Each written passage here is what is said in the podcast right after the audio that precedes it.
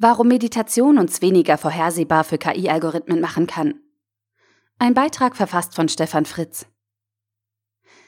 Eine ganze Industrie von Ratgebern und Meditationsprofis verspricht uns, unsere negativen Gefühle in positive Gefühle wie Freude zu verwandeln.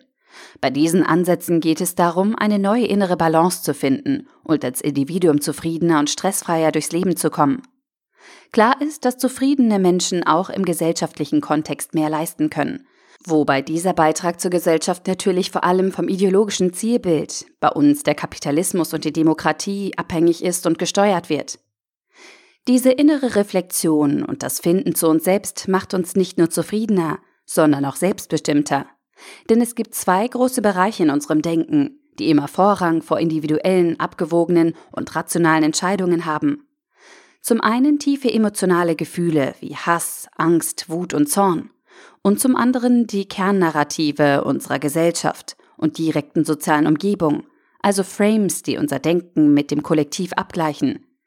Erst wenn wir diese beiden Denkschleifen überwunden haben und unsere Handlungsoption nicht zuvor bereits von diesen beiden Ebenen entschieden wurde, haben wir eine reelle Chance, eine nicht ohnehin schon vorherbestimmte Entscheidung zu fällen.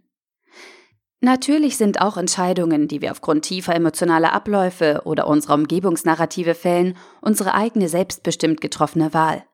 Aber irgendwie wird damit schon klar, dass unser freier Wille letztlich doch irgendwie eine Utopie ist. Juval Harari beschreibt in seinem Buch Homo Deus ja ganz deutlich, wie wir uns viele dieser Entscheidungen im Nachhinein mit der Ratioebene in uns nochmal erklären und herleiten müssen um damit das Konzept des freien Willens und unsere Autonomie jeden Tag wieder für uns zu retten. Meditation und innere Sammlung kann also eine sinnvolle Methode sein, uns von der Vorhersehbarkeit tiefer emotionaler Programme in uns selbst zu befreien und so auf eine neue Bewusstseinsebene zu gelangen. Und in einer zunehmend digitalen Welt hat diese Einstellung noch andere weitreichende Konsequenzen. Die meisten Vorhersagemodelle basieren auf statistischen Informationen zu starken Emotionen und den Narrativen unseres Umfeldes. Solange wir uns bei Entscheidungen von diesen beiden Ebenen leiten lassen und konform zu diesen Denkweisen agieren, sind unser Handeln und unsere Entscheidungen von digitalen Algorithmen der KI-Systeme gut vorhersehbar. Wenn es uns gelingt, unsere Entscheidungen von den beiden großen Vorentscheidungsschleifen der starken Gefühle und Gesellschaftsnarrative zu lösen, machen wir uns damit auch weniger bzw. schwieriger vorhersehbar für die großen Datensammler. Wir stärken also unsere Autonomie, wenn wir aus dem Raster fallen. Doch auch ohne diesen Nebenaspekt der Verwirrung der digitalen Algorithmen ist Meditation und vor allem das Verständnis der Zusammenhänge in unserem Ich hilfreich und sinnvoll für ein selbstbestimmtes Leben.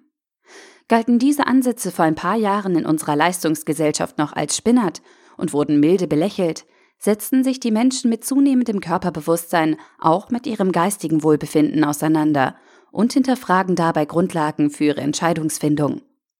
Ebenso wie wir gesellschaftliche Normen überprüfen, ist es wichtig, uns selber mit unserem Verhalten in Frage zu stellen, um Leitlinien für unser zukünftiges Handeln und unsere Selbstbestimmtheit zu entwickeln. Der Artikel wurde gesprochen von Priya, Vorleserin bei Narando.